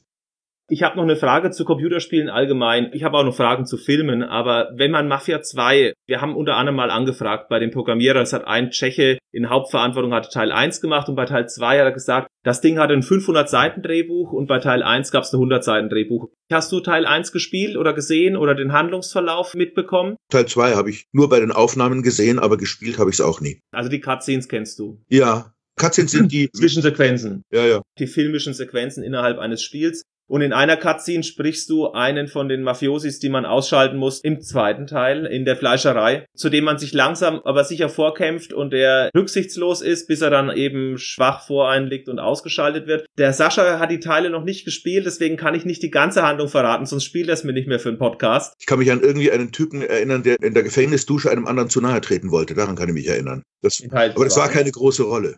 Ich musste es eben auch nachlesen, stand da, du hast der Mafia 2 das gearbeitet, dann stand der nichts, dass ich mich daran nicht erinnere. Charaktername da und ich so, hör, habe ich noch nicht gehört, wird irgendeine Nebenrolle gewesen sein und habe geschaut, es war ein Antagonist in einer Mission, der ausgeschaltet werden musste, ein Mafiosi, der halt sehr skrupellos und rücksichtslos brutal war die Spiele sind ja miteinander verwoben. Mafia 1 wird in Mafia 2 ganz clever eingebaut, indem eine Mission den Hauptprotagonisten von Mafia 1 enthält, auf eine eher tragische Art und Weise. Und in Mafia 3 wird die Geschichte von dem Hauptprotagonisten, den man in Mafia 2 spielt, als Nebencharakter, also auf den trifft man auch entsprechend, weitererzählt. Und jetzt ist die Frage, der Autor hat sich sehr gelobt, 500 Seiten Drehbuch Teil 2, 100 Seiten Teil 1. Die Charaktere sind wesentlich tiefer. Und ich fand Mafia 2 ein sehr unterhaltsames Spiel. Spielmechanisch damals so ein bisschen gegenüber GTA im Hintertreffen. Aber die Story war sehr gut und trotzdem fand ich Teil 1 wesentlich gelungener, wesentlich runder. Man hat richtig gemerkt, er hat sich halt von Filmen inspirieren lassen, wohingegen er bei Mafia 2 eine eigene Geschichte erzählt hat. Wie stark ist denn da die Zusammenarbeit gewesen? Hat man da einfach weil wir haben das beim Rick and Morty Podcast unter anderem gehört, Konnte man Einfluss nehmen auf die Handlung? Gab es da eine Zusammenarbeit oder gab es da nur eine reine deutsche Synchronisation, wo man dann gesagt hat, man übersetzt den Text? Wie bist du damit in Berührung gekommen? Naja, bei diesen Spielen ist es ja so, die sind so unglaublich umfangreich, dass das an einer Stelle eigentlich gar nicht gemacht werden kann. Das heißt, da arbeiten grundsätzlich schon mal verschiedene Teams da dran. Wenn dann währenddessen die Storyline nochmal verändert wird, dann kann es sein, dass wir Sachen synchronisieren, von denen wir gar nicht wissen, dass die eigentlich gar nicht mehr drin sind. Das ist dann ärgerlich für alle Beteiligten, weil unnötige Kosten produziert werden, aber sowas kommt gelegentlich vor. Es mhm. klappt dann manchmal auch vielleicht die Kommunikation nicht so hundertprozentig, aber wir sind da tatsächlich das letzte ausführende Glied in der Kette. Manchmal ist es dann auch noch zeitlich ungeheuer knapp. Das heißt, dann muss man irgendwelche Leute ganz schnell nochmal herkriegen, weil dann nochmal ein paar Sachen verändert worden sind. Und wenn man jetzt Leute hat, die in Urlaub sind oder sagen, ich bin die nächste Woche in Berlin und kann nicht nach München kommen. Wobei gut, da gibt's auch immer noch Möglichkeiten heute über ISDN oder verschiedene andere Sachen was zu machen. Aber das kann dann schon mal eng werden. Hm. Aber jetzt direkt mitgearbeitet irgendwie am Drehbuch ist nicht, sondern es war eher die Eindeutschung, die übrigens sehr gut gelungen ist. Ja. Hm. Das ist also den Leuten, die das machen, also eben Coda Entertainment, die sind einfach Perfektionisten, was das angeht. Die hm. kämpfen auch wirklich um jedes Wort. Hm. Ich sehe es auch oft beim Synchronbücherschreiben, wo man irgendwie sagt, okay, es gibt ein besseres und passenderes Wort im Deutschen. Oft natürlich, wenn das englische Wort im Deutschen relativ ähnlich ist, aber wo die ganze Mentalität dahinter steckt und man irgendwie sagt, nein, der Deutsche sagt nicht immer absolut, wenn der im Original absolutely sagt, zum Beispiel. Es klingt künstlich klingt auf jeden Fall ungewohnt. Ich hatte mal irgendwie einen Fall, wo mir ein Rohübersetzer irgendwas reingeschrieben hat. Oh Gott, ich komme nicht mehr dahinter, aber er hat irgendwie einen Ausdruck gebraucht, wo ich sage, das ist passend, wenn ein Zug eine andere Strecke fährt. Aber was du meinst, ist eine Seitenlinie in der Familie, also ein entfernter Cousin oder irgendwie sowas. Eine Blutsverwandtschaft. Eine Nebenstrecke, genau. Er sagte irgendwie Nebenstrecke und ich sagte, du meinst nicht Nebenstrecke, du meinst Seitenlinie. Also irgendwie sowas. Gut, das ist jetzt ein drastisches Beispiel, aber die deutsche Sprache bietet ja viele Möglichkeiten und wenn man anfängt mit Synchronbuchschreiben, dann wird das Synonymlexikon erstmal der beste Freund, weil man irgendwie sagt, okay, der sagt das im Original, das deutsche Wort wäre das, aber das passt auf den Mund überhaupt nicht. Was gibt's denn da noch für Worte, die da mhm. drauf passen? Ja, bei Filmpremieren oder bei entsprechenden Anlässen wird man da eingeladen als Synchronsprecher, hat man da auch mal Kontakt zu dem Star und dann heißt es zum Beispiel, hör zu, Schauspieler XY, der hatte ich übrigens in Deutsch gesprochen. Gibt es da immer wieder mal so ein Treffen mit jemandem, der vertont wurde von einem und wie reagieren die dann? Eher selten. Es werden die, die sogenannten Promis, die sich dann als Synchronsprecher versuchen, mit wechselnden Erfolgen, sage ich jetzt mal vorsichtig und freundlich, die werden gerne eingeladen. Und wenn man dann irgendwie sagt, ja, aber Entschuldigung, jetzt kommt ein Kinofilm, ich spreche die Rolle in der Serie seit zehn Jahren und wenn ihr jetzt einen Kinofilm macht, wollt ihr nicht die Synchronsprecher holen, dann sagen sie irgendwie, nee, die kennt ja keiner. Gut, wenn man Glück hat, sind es Schauspieler. Dann geht das auch noch. Dann kann man auch mit denen arbeiten. Und Synchron ist jetzt nicht jedem Schauspieler in die Wiege gelegt. Es gibt wirklich tolle Bühnen und tolle Filmschauspieler, die sich mit Synchron wahnsinnig schwer tun. Und dann gibt's halt natürlich Promis, die keine Schauspieler sind. Und das ist dann auch nicht mehr Regie, das heißt dann Schadensbegrenzung.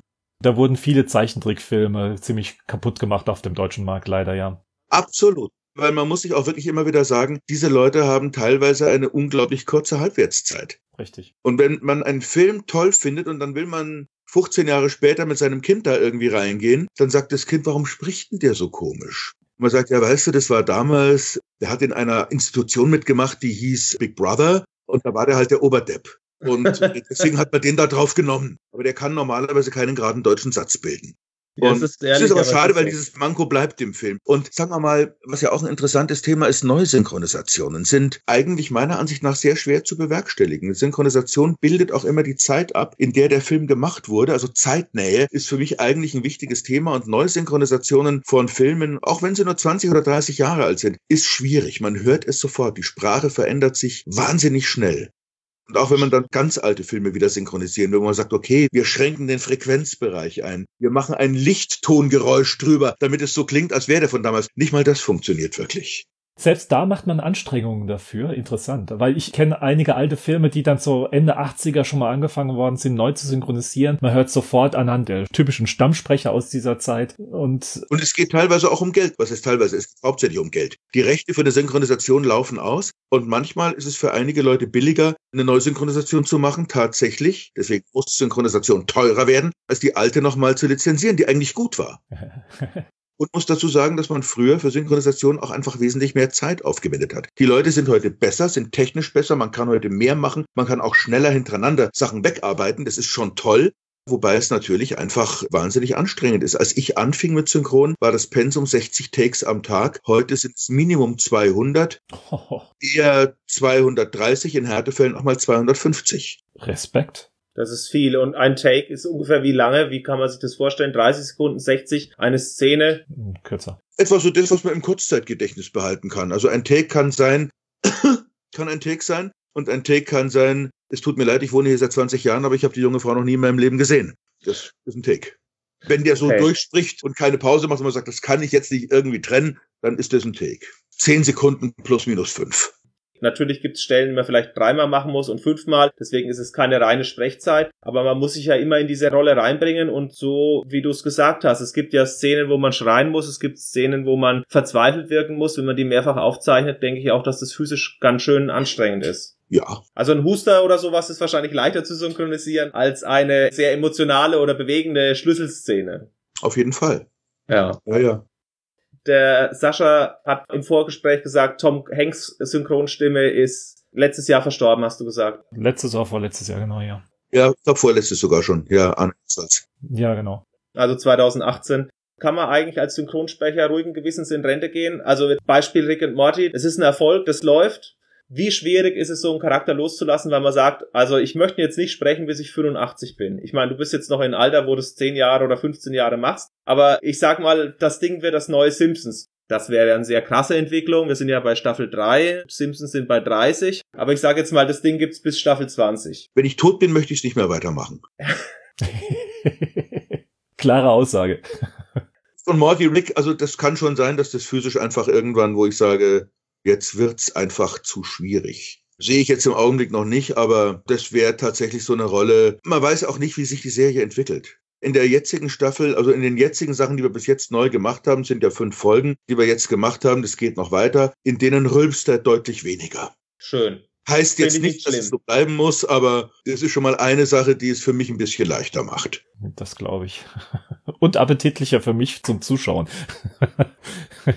Schade, weil ich habe es inzwischen wirklich gelernt, in verschiedenen Vokalen zu rülpsen.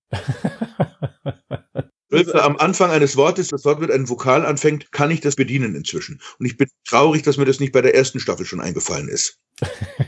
Vielleicht wird es irgendwann mal im Theater gebraucht. Ja, wobei Theaterspielen, das ist zum Beispiel so eine Sache, da habe ich mich jetzt irgendwie entschieden aufzuhören damit. Das habe ich bis vor zwei Jahren noch gemacht. Und jetzt habe ich irgendwie gesagt, nee, zumindest in dem Bereich, wo ich bisher gearbeitet habe, das war jetzt immer so Privattheater, kleine Bühnen, Werkraumbühnen und solche Sachen irgendwie, wo ich sage, das hat sich für mich abgenutzt. Okay, Sie sind hochgelobt worden. Also der Kontakt über die E-Mail-Adresse, an die ich geschrieben habe, kam zustande über ein Theater. Ich habe bei denen angerufen, weil sie auf der Homepage noch drauf waren. Da hat's geheißen, der ist schon länger nicht mehr bei uns. Es war ein Theater in München, auf den auf der Homepage ihr Name vermerkt war. Ich habe dort angerufen, da hat's geheißen Kai wer? Hä, wer?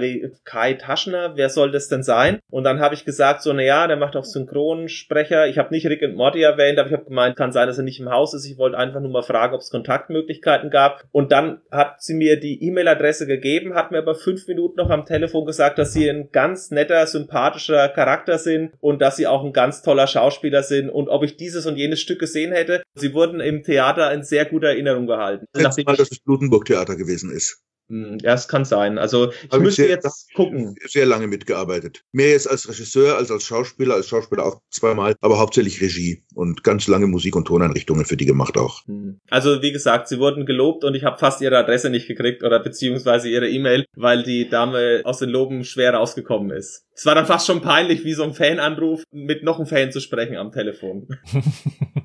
Also Rente kann man sich schwer vorstellen, wenn man mit einem Charakter verbunden ist. Gibt es sonst irgendwelche Pläne, wo man sagt, so jetzt rede ich dann doch mal kürzer, was das Synchronsprechen angeht? Ne, ich möchte das eigentlich gerne weitermachen. Also ich denke jetzt auch gar nicht an Rente oder an Aufhören, aber es gibt natürlich gelegentlich Konstellationen, die nicht so angenehm sind und da hätte ich kein Problem damit, die einfach sukzessive zu reduzieren. Hm. Gibt es eine Rolle, die reizvoll war, für die mal vorgesprochen worden ist und wo man sagt, ah, die hätte ich gerne gekriegt? Da gab es ganz viele, aber ich kann ich mich tatsächlich im Augenblick an keine spezielle erinnern.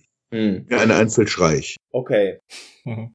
Man ist ja unter anderem Fan. Ich bin James Bond Fan und ich habe Star Trek in meiner Kindheit geschaut. Hast du irgendwann mal an einem Projekt mitgearbeitet, bei dem du auch als Fan vorher die Filme gern gemocht hast, die Franchise gemocht hattest und auf einmal so, wow, ich bin jetzt Passagier 107 in der Serie. Ich spreche noch vor der Werbung. Muss ich mal überlegen, es könnte sein.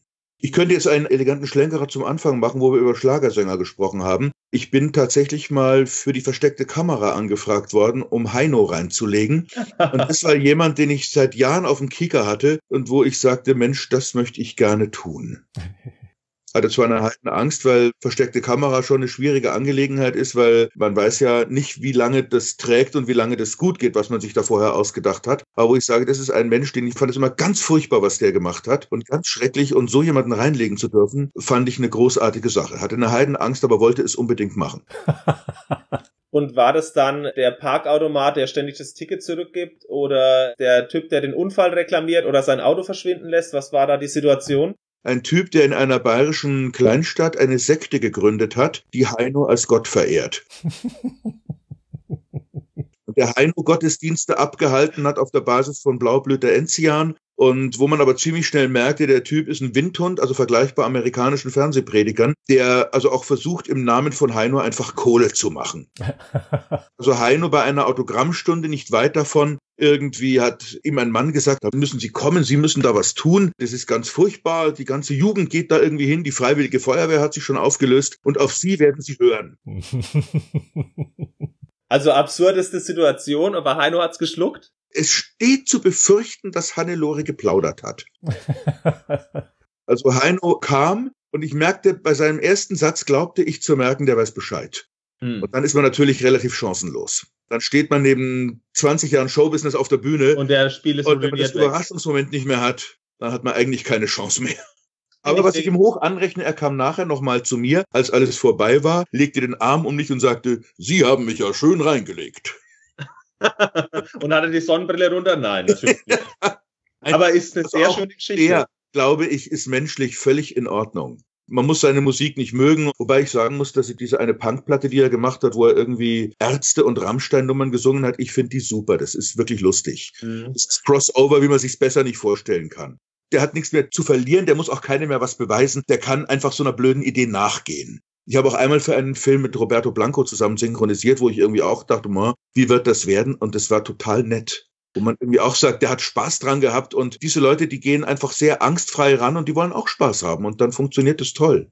Bei Roberto Blanco hatte ich auch das Gefühl, ich habe den in ein oder anderen Interview gesehen. In den 90ern bei Anruf Show war so eine Sendung auf Bayern 3, wo er auch mal zu Gast war und da war dann eine Dreiviertelstunde der Gesprächspartner. Ich hatte einen ganz anderen Eindruck von ihm dann in dieser Sendung, wo er halt nicht der Schlagermann ist, der von den Puppen in Mexiko singt. Der ist total entspannt. Und gut, die Rolle, die lag ihm jetzt irgendwie. Das war ein netter dänischer Animationsfilm über Regenwürmer, die Disco-Musik lieben. Der hieß Sunshine Barry and the Disco Worms. Ist nicht so wirklich bekannt oder erfolgreich, aber ist ein netter Film eigentlich. Und da spielt er einen fetten schwarzen Käfer, der so ein bisschen im Original an Barry White angelehnt ist. Wo aber dann im Laufe des Films rauskommt, der singt nur zu Playback und der kann eigentlich gar nicht singen. Und dann gab es eben eine Stelle, wo das Playback versagt und Roberto Blanco falsch singen musste. Und er hatte eine große Freude dran. War auch toll. Er spricht ja, obwohl er hauptsächlich in Deutschland arbeitet, nach wie vor gebrochen Deutsch und hat mit der Satzstellung manchmal Schwierigkeiten. Und da gab es dann schon Text, die musste er 20 Mal machen. Aber das hat er klaglos gemacht, hat eher sich geärgert, als dass er sich über uns geärgert hat. Mhm. Herr Blanco, ist es immer noch andersrum. Ha, ich, ich mache nochmal. Ja, und das hat er das halt nochmal gemacht. Und es war sehr nette Arbeit. Falsches Playback gibt's nur bei Willy Vanilli in Deutschland. Ansonsten erinnere ich mich an niemanden, den das passiert ist. Wahrscheinlich hat er deswegen so riesen Spaß gehabt, weil bei der ZDF-Hitparade hat's immer funktioniert. Ja. Also du stößt schon immer wieder mal auf deutsche Showgrößen auch dann. Ja, ab und an, ja. Also ich habe jetzt die beiden letzten Asterix-Filme gemacht. Da haben Milan Peschel den Asterix und Charlie Hübner den Obelix gesprochen, was beides tolle Schauspieler sind und was einfach auch eine ganz schöne und erfreuliche Zusammenarbeit war. Hm. Sind Freundschaften innerhalb des Berufsfelds über die Jahre entstanden? Ganz wenige. Also muss man gar nicht mal den Promi-Faktor ins Feld führen. Also auch unter Synchronsprechern selber ist es tatsächlich so eine Handvoll Leute, mit denen man dann auch mal privat irgendwie was macht, unternimmt. Ansonsten ja, man sieht sich, man ist sich gut, aber sind jetzt nicht so wahnsinnig viele. Also man kennt sehr viele Leute, man hat sehr viele gute Bekannte, auch liebe Bekannte, Freundschaften, aber ist, dass man einfach mal zusammen sich trifft und was völlig anderes macht, das ist relativ selten. Hm. Du hast ja auch eine also Arbeit, bei Theaterschauspielern ist es ein bisschen intensiver, weil man einfach auch tatsächlich näher und intensiver zusammenarbeitet. Und dann über die lange Spielzeit, die man in der Produktion auch irgendwie hat. Oft sitzt man nach der Vorstellung abends noch zusammen und versucht so ein bisschen runterzukommen. Und das sind dann schon so verbindende Momente, die es jetzt im Synchron nicht so gibt. Da gibt es vielleicht mal gelegentlich, wenn man über Mittag arbeitet, ein gemeinsames Mittagessen. Aber das ist es dann eigentlich auch schon. Hm, hm. Die 60 sind jetzt überschritten worden. Ja. Wie frisch bleibt man denn in der Jugendkultur oder in der Popkultur, in der zeitlichen Strömung drin, wenn man Synchronsprecher ist? Es ist sehr lustig, weil wenn ich jetzt Mütter mit Kindern irgendwie treffe und ich unterhalte mich mit der Mutter und spreche mit der und die sagt, ja, was machen Sie jetzt da genau? Und dann sage ich jetzt irgendwie eine Rolle, die ich spreche und die Mutter schaut mich mit großen Augen an und das Kind, was sich bis dahin überhaupt nicht für das Gespräch interessiert hat, sagt, was? Nee, der, wow! Und das ist dann schon immer lustig. man bleibt am Puls der Zeit auch dadurch, oder? Ja, weil man arbeitet auch mit ganz vielen jungen Sprechern zusammen. Mhm. Wie sehr beschäftigst du dich mit Presserezensionen zur Synchronisation? Es gibt Leute, die schimpfen und sagen, ich kann es nur auf Englisch anhören. Diese Leute treffe ich ständig. Nee, du weißt du, ich schaue mir Serien ja nur im Original an. Da lache ich immer herzlich, weil ganz ehrlich, also, wenn die Leute nicht Muttersprachler sind oder mal eine Zeit lang irgendwie in England oder Amerika gelebt haben, ich glaube, die lügen alle.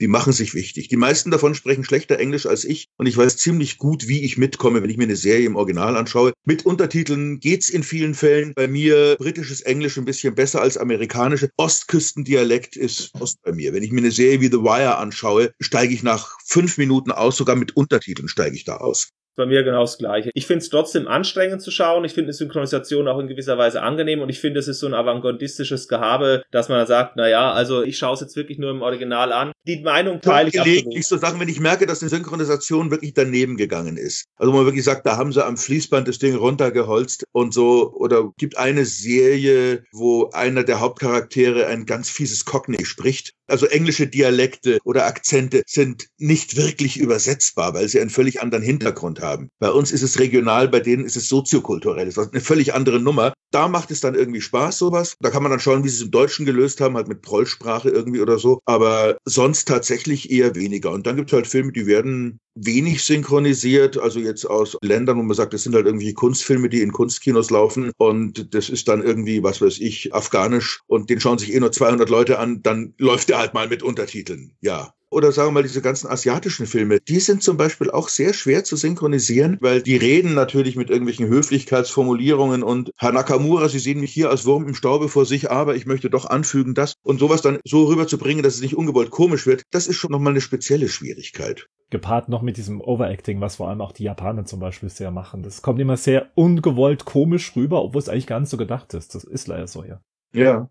Das sind dann zum Beispiel auch Fälle, wo ich sage, da ist es wirklich hilfreich, vom Original wegzugehen das Ganze wirklich auf ein Level der Normalität zurückzuholen. Sonst wirkt die Synchronisation kulturell seltsam oder unfreiwillig komisch. Die beste Synchronisation ist sowieso immer die, die man nicht merkt. Hm. Man schaut sich den Film irgendwie an und irgendwann denkt man später dran, Moment mal, die sprechen ja eigentlich alle gar nicht Deutsch. Also wenn ich merke, dass der synchronisiert worden ist, dann ist meistens irgendwas nicht hundertprozentig gelungen. Ich denke eigentlich auch nicht drüber nach. Für mich ist das relativ selbstverständlich. Hm. Ist es schwierig, sich selbst zu hören als Synchronstimme?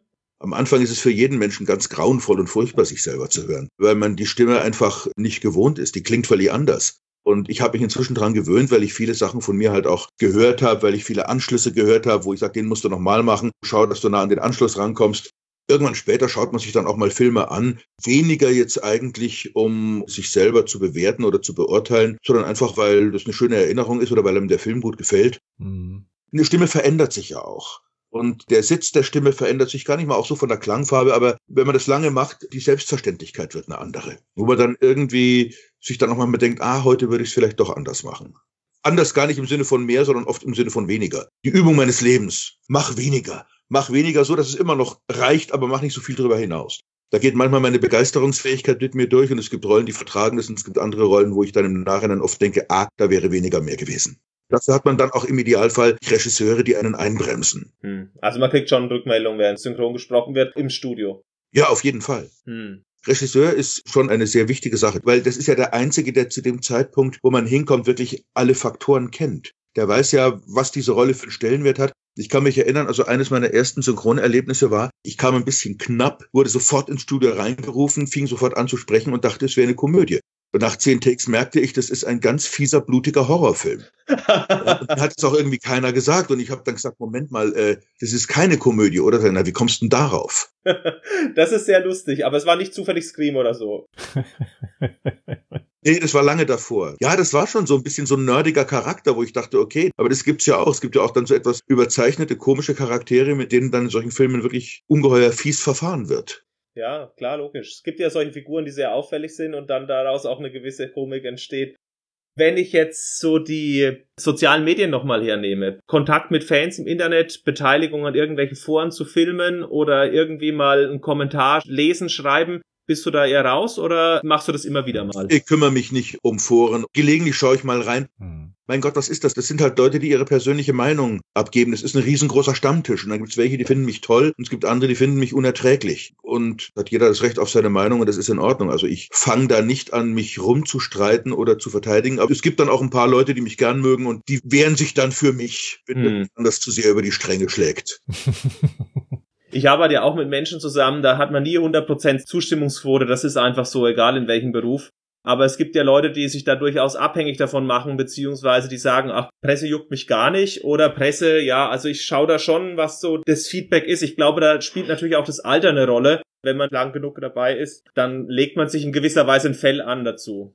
Künstlerische Arbeit ist ja auch immer eine Momentaufnahme. Das heißt, man macht in dem Moment das Bestmögliche, was man unter diesen Umständen machen kann sagen wir mal, Stichwort Theaterkritiken in irgendwelchen Zeitungen. Das ist ja noch relativ häufig. Da sage ich dann, mein Gott, ich hatte das und das Budget, ich hatte diese Möglichkeiten von der Bühne her und ich hatte die und die Schauspieler. Und ich versuche unter diesen Voraussetzungen das Beste zu machen, was ich kann. Und wenn ich der Meinung bin, es ist mir gelungen, dann freut mich zwar eine gute Kritik, aber eine schlechte ärgert mich auch nicht. Es sei denn, die macht mich auf was aufmerksam, wo ich denke, oh verdammt, das hast du nicht bedacht. Das hättest du wirklich besser machen können. Dann ja. Aber das ist dann auch eine konstruktive Kritik und die bringt mich dann im Idealfall auch wieder weiter. Okay, aber das bedeutet ja, dass du dir grundsätzlich schon mal eine Kritik anguckst.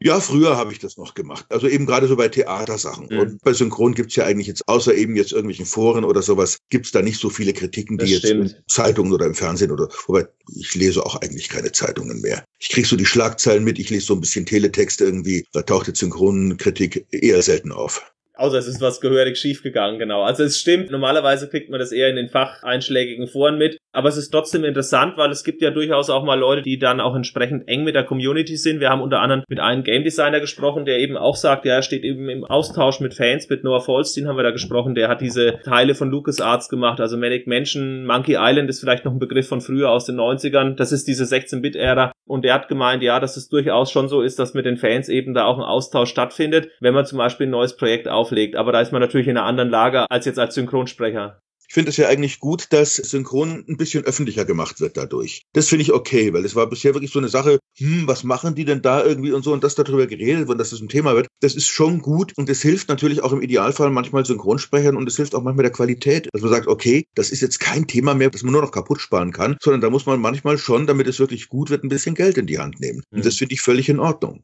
Und es gibt einen Fall, es gibt eine Star Trek Staffel, da ist die letztendliche Auswahl der Sprecher sogar dem Fanclub überlassen worden. Mhm. Das hat kein Regisseur ausgesucht, sondern das war Enterprise. Wie hieß das? Enterprise, einfach nur Star Trek Enterprise war das ja. Enterprise. Hm. Und wo ich sage, das ist toll, weil das sind Leute, denen liegt das am Herzen. Das ist nicht irgendjemand, der immer seine Lieblinge besetzt und der immer dieselben Leute nimmt oder wir nehmen den, weil der ist billiger oder sonst irgendwas. Nee, da gab es ein Casting mit den Leuten, die in Frage kamen und letztendlich haben das die Fans entschieden und das finde ich völlig in Ordnung. Ja, weil das hm. Leute, die mögen das, die lieben das und die gehen einfach jetzt wirklich nur nach ihrer persönlichen Neigung und nicht nach irgendwelchen Geld oder sonst irgendwelchen Kriterien. Also Seilschaften spielen halt keine Hat jetzt, glaube ich, Schule gemacht, aber fand ich damals okay. Ich bin es dann auch nicht geworden, aber ich konnte gut damit leben. Hm. Ein letzter Punkt, der mich heute noch interessieren würde, da muss ich ein paar Minuten zurückspringen. Erhaltet ihr für das Synchro-Geschäft vorher ein Charakterprofil oder sagt es einfach nur der Regisseur, das ist der und der Typ? Oder hört ihr einfach nur die Stimme und dann wisst ihr schon, in welche Richtung das geht? Uff, sagen wir mal, in München ist es eh von den Sprechern, die da sind, deutlich überschaubarer als in Berlin. Also in Berlin gibt es, glaube ich, viermal so viele Leute. Das heißt, es gibt für gewisse Charaktere in München von vornherein nur zwei oder drei Leute, die eigentlich wirklich in Frage kommen. Und dann gibt es andere Segmente, wo man sagt, da hat man jetzt schon mal die Wahl zwischen zehn Leuten, die das irgendwie machen können. Aber das heißt jetzt nicht Charakterprofil in dem Sinne, aber man sieht den, man hört den und sagt, das kann hier nur der und der machen. Hm. Wobei viele Filme ja inzwischen und auch Serien in beiden Städten gleichzeitig gemacht werden. Man sagt, man hat einen Teil des Casts, nimmt man in München auf, den anderen Teil in Berlin. Mhm. Das ist relativ häufig. Okay. Und zwar wirklich vor Ort. Die kommen dann hierher oder wir fahren dorthin, je nachdem. Ach so, okay. Weil das hört man immer mehr, vor allem bei Serien, die Star-Auftritte haben, dass die Münchner Riege synchronisiert, dass ein Berliner Sprecher kommt dann extra wegen dieser Rolle nochmal her. Ne? Und es gehen ab und an auch immer wieder mal irgendwelche Münchner nach Berlin. Mhm. Wie groß ist eigentlich Hamburg noch so in dem Sprecherbereich? Hamburg hat immer gute Synchronisationen gemacht. Ich mochte die ganz gern. Und Hamburg gibt's nicht mehr so viel, was da gemacht wird. Kommt auch noch vor, aber es macht relativ wenig. Und Hamburg und Berlin sind jetzt auch nicht so weit auseinander. Das heißt also, viele von den Hamburger Leuten haben auch dann immer so ihre Berlin-Tage, die dann immer sagen, nee, ich bin Montag bis Mittwoch bin ich in Berlin. Und wenn ihr mich wollt, dann jederzeit an einem dieser drei Tage. Von München her ein bisschen schwieriger. Also gibt es auch Leute, die das machen, aber mir persönlich wäre es zu anstrengend. Ja gut, gibt ja auch den Sprinter jetzt, immerhin ist ein paar Stunden kürzer mit dem ICE Berlin-München. Aber ist immer noch lang genug, ne? Ja, aber es ist trotzdem eine Strecke. Von München raus schon, ja. Ja, ja, klar. Also ich bin eher sporadisch in Berlin, wenn dann eben auch eigentlich fast nur für Synchronisation. Wenn ich Regie mache, also für Synchronregie, als Sprecher eigentlich eher selten. Und ja, das ist okay. Also mache ich gerne, lerne ich meistens tolle neue Leute kennen, treffe am Abend viele alte Freunde, die in Berlin wohnen und die ich nicht mehr gesehen habe. Also schon auch immer ganz schön. Hm. Wie stark kommt man als Synchronsprecher mit den technischen Hintergrundabläufen, Tonmischen, Schneiden und allen in Berührung?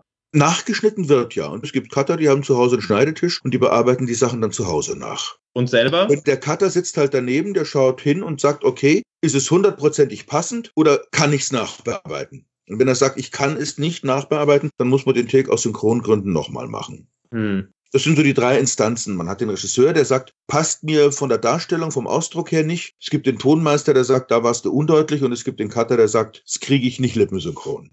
Tonmeister und Regie muss man wirklich vor Ort machen. Der Cutter kann das später nachbearbeiten, wo auch immer. Als okay. Sprecher hat man damit eigentlich gar nichts zu tun. Also man kriegt dann seine Anweisungen und wo man eine Pause machen muss oder wo man schneller sein muss oder sowas. Das muss man dann umsetzen, vorzugsweise ohne einen Ausdruck zu verlieren. Aber sonst hat man mit der Technik nichts zu tun, es sei denn, man interessiert sich dafür und sitzt mal irgendwie hinten und sagt irgendwie, ah, so kommt das hier hinten an, was wir da vorne machen. Hm. Also du lieferst die Stimme, aber mit der Technik selber nur oberflächlich. Du weißt, dass da tausend Knöpfe sind und die so ein Headset aufhaben, aber was sie da genau machen in ihrem Programm, keine Ahnung. Als Synchronschauspieler gar nicht. Also okay. bei Voice-Over hat man Kopfhörer, da hört man manchmal irgendwie, wenn das so eine Frage-Antwort-Situation ist, hört man manchmal den anderen, wenn der schon eingesprochen ist. Ansonsten muss man sich am Original orientieren, was auch immer noch so leicht ein bisschen zu hören ist. Das ist ein bisschen technischer, ja. Hm. Sonst eigentlich nicht. Es sei denn, wie gesagt, man interessiert sich dafür. Also wenn man mal so eine Voice-Over-Position erreicht hat, fragen die dann auch regelmäßig an für sowas, also für eine bestimmte Serie, weil Voice-Over könnte ja theoretisch nach einer abgeschlossenen Reihe, nach einem Dreiteiler, wieder jemand anderes sprechen. Bei prominenteren Schauspielern versucht man natürlich schon irgendwie, dass es immer dieselbe Feststimme ist. Klar. Hm. Auf deine Frage von vorher zurückkommen. Zum Beispiel, ich habe in der Anfangszeit ein paar Mal Philip Seymour Hoffman gesprochen. Und das ist sehr schade, dass mir der nicht geblieben ist. Oder Jared Harris zum Beispiel habe ich am Anfang ein paar Mal gesprochen. Das sind Leute, mit denen ich mich wohlgefühlt habe und die aber dann weitergewandert sind. Das ist dann meistens gar nicht der Regisseur, sondern ist der Verleih. Der Verleih sagt dann, den haben wir jetzt auf der Stimme und der bleibt's auch. Ja, so ist das dann halt. Ich habe gesehen, Boogie Nights war Philip Seymour Hoffman unter anderem. Ein super Film finde ich übrigens und ich habe den oft gesehen, aber ich achte beim nächsten Mal drauf, dich da rauszuhören. Matthew McConaughey war auch noch in den Mitte, frühe 90er eine Stimme, die du geliehen hast. Der spricht ja in echt einen sehr texanischen Akzent. Der war zumindest bei Stimmgerecht unter anderem aufgeführt als einer der Charaktere. Wäre ja heutzutage als Oscar-Gewinner auch eine große Nummer gewesen. Schade, dass es der auch ich kann mich gar nicht mehr dran erinnern. Ich weiß gar nicht mehr, wo ich das gemacht habe. Die dicke Vera von 1996 war das. Genau, als Tip Tucker. Oh. Das wäre sehr prominent gewesen. Billy Crystal ist natürlich auch prominent. Der war damals 1996 ja mit Harry und Sally schon durch die Decke. Das war eine schöne Sache, an die erinnere ich mich sehr gern, weil das war eine, ich glaube, es war Hamlet sogar, war eine sehr schöne ja. Shakespeare-Verfilmung und auch mit einem tollen Regisseur, der einen wirklich unglaublich Shakespeare-gemäßen deutschen Text geschrieben hat, der auch noch synchron war. Und das war eine wirklich schöne Sache. Hm.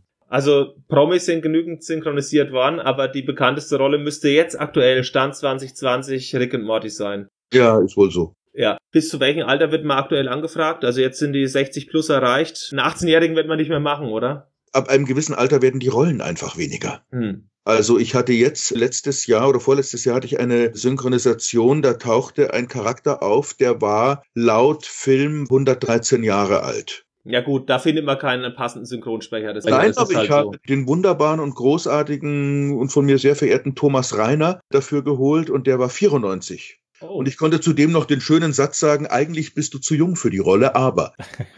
Das kam bestimmt nicht schlecht. Das hört man ja als 94-Jähriger auch nicht an jeden Tag. Hört man als 94er nicht mehr so häufig. Von daher, wir haben auch ein paar Sprecher, die über 80 sind und die werden geholt, aber es gibt einfach nicht viele Rollen dafür. Hast du irgendwelche Computersachen gerade in der Pipeline, wo du wieder als Stimme irgendwo auftauchen wirst? Das letzte, was ich gemacht habe, war dieses Star Wars Spiel, jetzt das neue. Es war schön, hat viel Spaß gemacht, war eine sehr angenehme und schöne Arbeit auch irgendwie. Und ich treffe jetzt gelegentlich Leute, auch da weiß ich nicht, wie das Spiel am Ende geworden ist, weil man spricht ja manchmal schon auf Sachen, die noch nicht bis ganz zu Ende animiert sind. Star Wars Jedi Fallen Order. Das ist das Neue, oder? Also das hat sehr gute Kritiken gehabt. Ja, ich glaube, das ist sehr schön geworden. Ich habe gerade heute wieder jemanden getroffen, der sagt, er spielt das gerade und er hat große Freude dran. 20 Stunden Umfang ungefähr, ohne In-App-Käufe, ohne irgendwelche Mikrotransaktionen, die ja heutzutage in Spielen häufig vorkommen. Eher eine klassische Spielerfahrung, aber eine durchgängig erzählte Geschichte, so ähnlich auch wie zum Beispiel bei Mafia, wo wir uns vorher drüber unterhalten haben. Es gibt ja in You Don't Know Jack so ein paar Spiele, unter anderem Wann war was oder Entweder oder, ist es ein Charakter aus einer TV-Serie oder ist es eine real existierende Person? Und wie stark sind denn diese Spiele beeinflusst? Weil einige Sachen gibt es da auch nicht in Amerika. Und wären Sie grundsätzlich bereit, einmal mit uns Wann war was zu spielen? Ui, ich glaube nicht, dass ich da gut bin. Also wir können es ja mal probieren. Also erstmal für alle, die You Don't Know Jack an der Stelle nicht mehr ganz auf dem Schirm haben. Man kriegt ein Projekt genannt und dann muss man innerhalb dieses Projekts sagen, war das Projekt davor, danach oder war man gar nicht beteiligt an dem Projekt.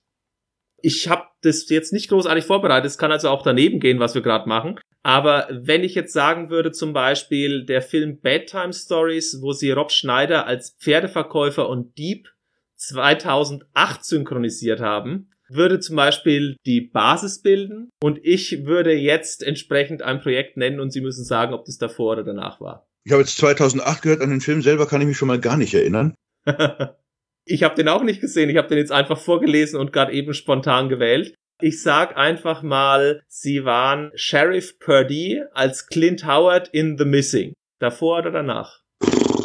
Keine Ahnung, kann ich nur raten, davor.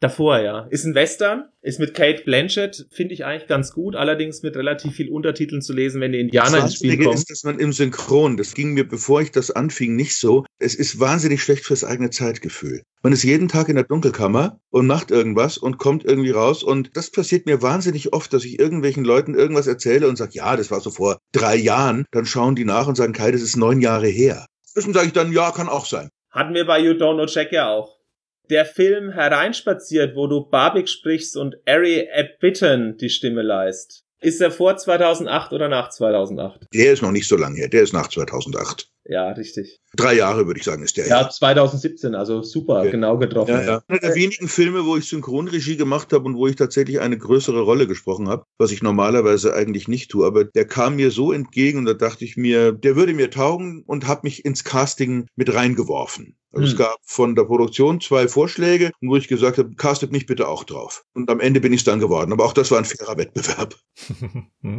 Grundsätzlich gibt es auch ein Projekt, wo man sagt, also da gibt es zwar eine Fortsetzung, aber ey, nie mehr. Das war so schrecklich. Ich möchte den Film nur vergessen, weil er von der Produktion her schwierig war oder weil man eben auch sagt, also ich habe was komplett anderes erwartet. Das möchte ich eigentlich gar nicht mehr machen. Ja, ja, gibt's, gibt's auf jeden Fall. auch. Ja. Sage ich aber nicht, weil ich mir mit den betreffenden Leuten grundsätzlich nicht verscherze. Kann ich verstehen, aber die Antwort, dass es es gibt, reicht mir schon. Ja, ja. Okay.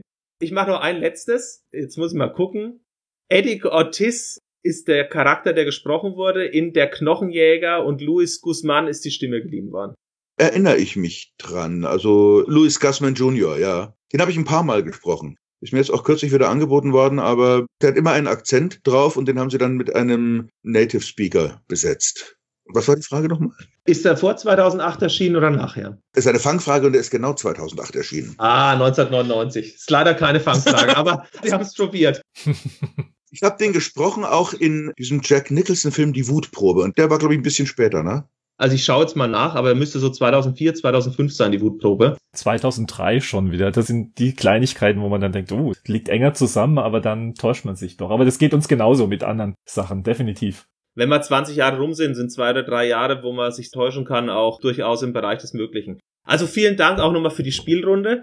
Ansonsten, ich kann nur von meiner Seite sagen, es war mir eine Riesenfreude. Ich finde, Sie sind ein sehr angenehmer Gesprächspartner und mir hat es wirklich Spaß gemacht, das Interview zu führen, auch wenn wir vielleicht von den zwei Stunden, die wir jetzt gesprochen haben, nur so 45 über You Don't Know Jack geredet haben. Aber auch da gab es genügend Einblicke. Sehr gern.